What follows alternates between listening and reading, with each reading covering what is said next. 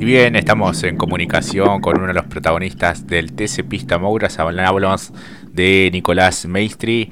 Nico, muy buenas tardes. Jorge Herrera, Mati Cerantes te saludan en Punta Itaco. ¿Cómo andas? Hola, buenas, buenas tardes para todos. Eh, espero que se encuentren muy bien, che.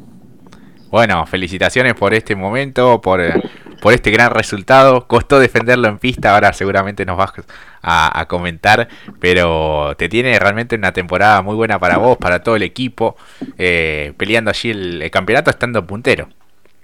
Sí, la verdad que, fue un, fin de semana positivo. Eh, pudimos revertir un poco la situación del, de, la, de, la, carrera anterior, que, que la verdad que nos habíamos ido bastante preocupados porque perdimos totalmente el potencial que veníamos teniendo. Y, bueno, encontramos una anomalía en lo que es el, motor. Eh, teníamos dos, entre 2 y 14 caballos menos que, lo ideal. Así que bueno, eh, Martín Costanzo se puso a laburar. Yo creo que fue una pata fundamental para, para andar rápido este fin de semana. Nos dio un motor que voló eh, y bueno, en, cuanto al equipo, mejoramos mucho el chasis a la hora de clasificar, pero nos venimos para atrás en cuanto al ritmo de carrera. Que yo creo que bueno, hay que, hay que seguir trabajando para, poder acortar un poco el ritmo de las doyes que nos están sacando un segundo 4, un segundo 6 por vuelta hasta que levantan y empiezan a regular la carrera, ¿no? Claro, mira este dato que, comentabas del motor, realmente era bastante que, ibas perdiendo en las anteriores competencias y bueno, este, este fin de semana se vio un poco más, más contundente todo, ¿no? Sí, sí, sí, la verdad que fuimos a rolarlo antes de la carrera y, sabíamos que teníamos un, muy buen motor. Eh, y, bueno, viste, el motor en el Ford es tan importante como un buen chasis, pero es fundamental tener una buena patada, ¿viste? Para, para defendernos eh, versus las otras marcas, sumado al puente que tenemos, que es un puente re largo, y, a las bajas RPM que tenemos. Así que es fundamental tener un motor bien inflado y con buena potencia para poder absorber un poco toda esa falencia que estamos teniendo. Claro. Y a la hora de clasificar, ¿pensás que tiene que ver un poco con la puesta a punto? Pensando que, bueno, son una o dos vueltas para hacer eh, ese registro y después, bueno, cuesta un poco en la, en la final o es un poco de todo? Pasa que son dos puestas a punto diferentes. Claro. Una puesta a punto es para la goma cero, que es una puesta a punto totalmente diferente a una puesta a punto para carrera. Eh, porque si vos usas esa puesta a punto para carrera, a partir de la tercera cuarta vuelta tenés que entrar a boxe porque no lo puedes llevar más. Sí, sí, va un poco más suelto. Eh, entonces, viste, son dos películas diferentes. Una cosa es para clasificar y otra cosa es para, para lo que es correr. Eh, y, bueno, vos sabés que ah, la pista estuvo muy rápida desde el día viernes, que la tanteamos. estuvo muy, muy rápida.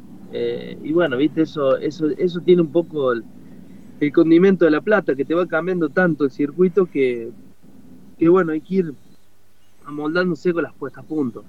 Claro, sí, sí. Incluso en la clasificación en algún momento parecía que iba a llover, lo cual iba a cambiar totalmente los, los planes. Mati, ya te escucha Nico. Nico, felicitaciones. En principio porque has sacado adelante un buen fin de semana y además, más allá de que yo creo que en tu caso eh, vos estás esperando, no, no te pones nervioso, no te, no te agarra la ansiedad, estás en la cima y eso también es muy importante. Felicitaciones. Eh, ¿Cómo va, Mati? Sí, sí, sí, la verdad que. o sea, no, no me preocupa no ganar. A mí lo que me preocupa es el potencial que tienen las Doge. Eh, esa es la preocupación mía, ¿viste? La, la victoria viene sola por decantación y es un resultado de un buen trabajo del conjunto. Pero yo en lo que me voy preocupado todos los fines de semana es cómo correr las doyes, que hoy la, la doye de Calvani tiene 40 kilos y nos sigue haciendo la pole por tres décimas o dos décimas. Eh, y, la vuelta mía fue una vuelta de clasificación soñada, digamos, no, no, no, hay, no hay nada para pulir, o sea, el conjunto estuvo muy bien este fin de semana y es el máximo potencial que nosotros podemos aspirar y estamos, seguimos estando a dos décimas, dos décimas y medio y bueno, y en carrera a un, a un segundo y medio. Por ahí, vos fijate el potencial que tiene Calvan y que le iguala el tiempo a su compañero que está descargado. Claro.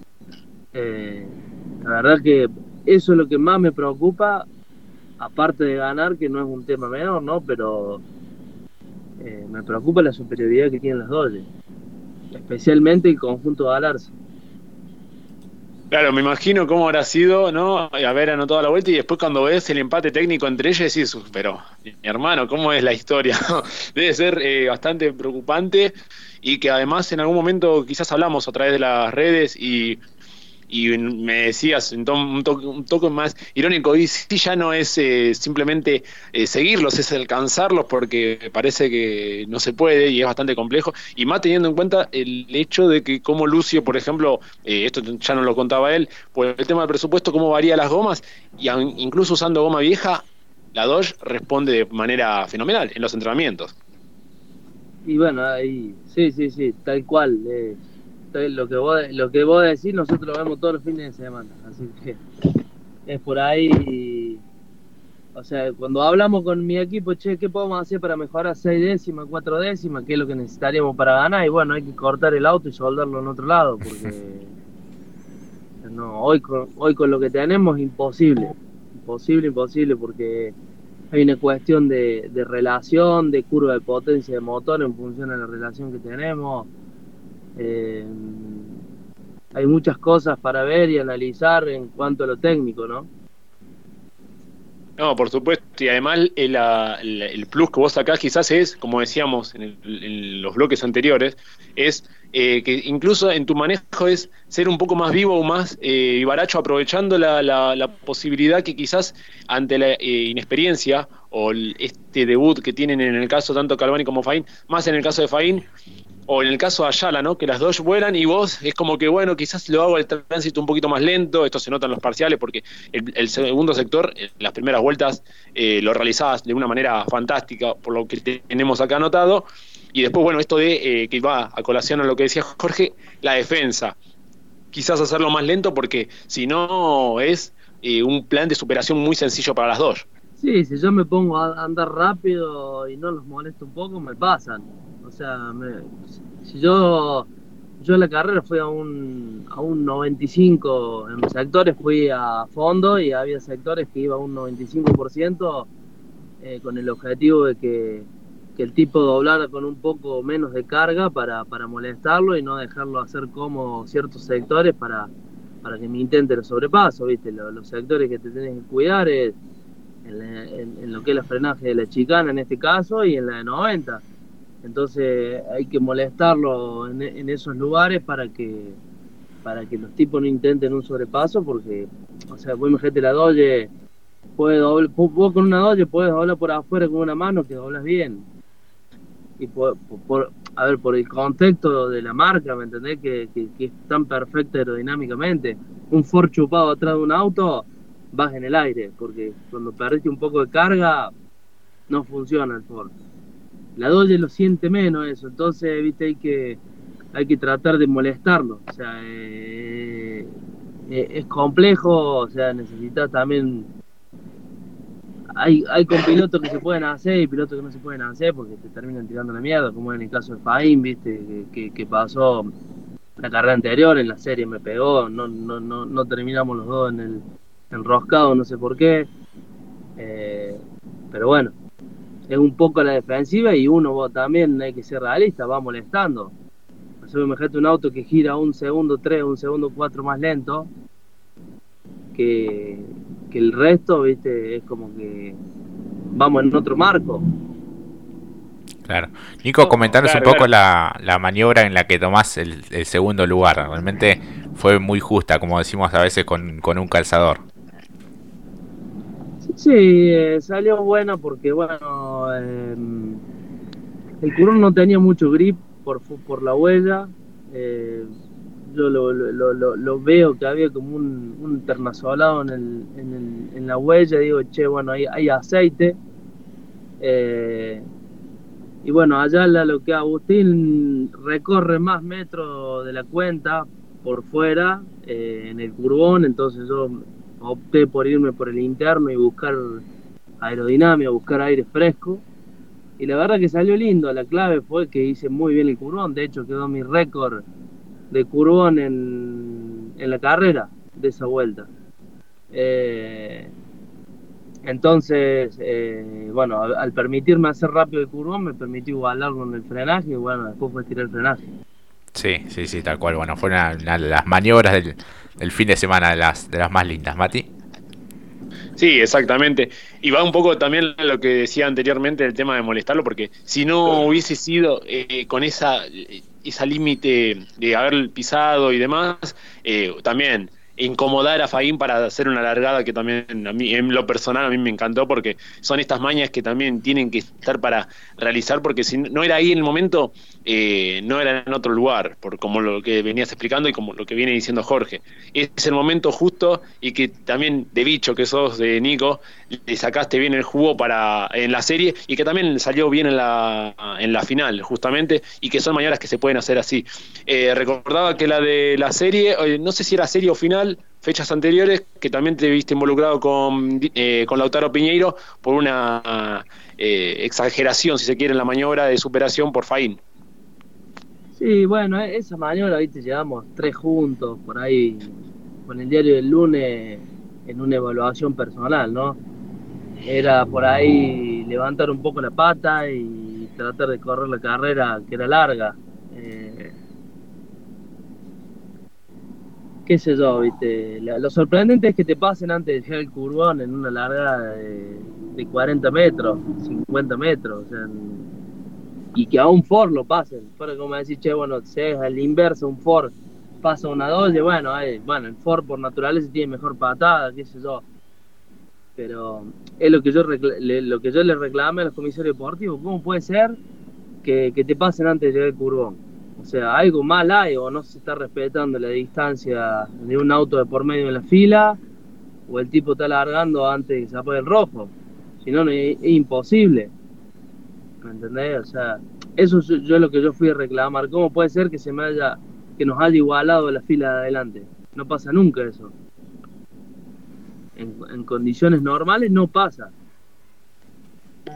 Claro, sí, sí, ahí tú. Y en función de lo que tiene que ver, eh, ya que también estábamos hablando con Jorge, eh, ¿ves más positivo quizás la posibilidad de visitar los otros circuitos que ya van a ser más para el momento de agosto eh, y septiembre, ¿no? Digo, Posadas, Río Cuarto, ¿lo ves como unos ojos también sabiendo que quizás allá también la experiencia que vos llevas en la muñeca te puede dar un guiño y ahí sacar un plus?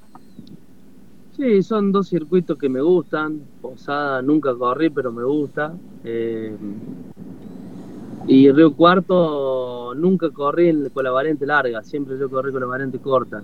Eh, así que lo tengo bien conocido. El tema es, che, a ver, estos son carreras de auto. La, experiencia de uno con respecto a otro, más en esta categoría que se puede ir a probar los jueves. Eh, a ver, el tipo te agarra rápido el circuito hay que ver cómo caen las marcas en cada uno de los circuitos, ¿no? Yo creo que Río Cuarto es para Dolle y Posada es para Ford. Eh, para Dolle por el tema de los Río Cuarto, digo para Dolle por el tema de los frenajes, eh, tienes curbones de, media y alta velocidad, entonces ahí saca bastante provecho el, la, la Dodge.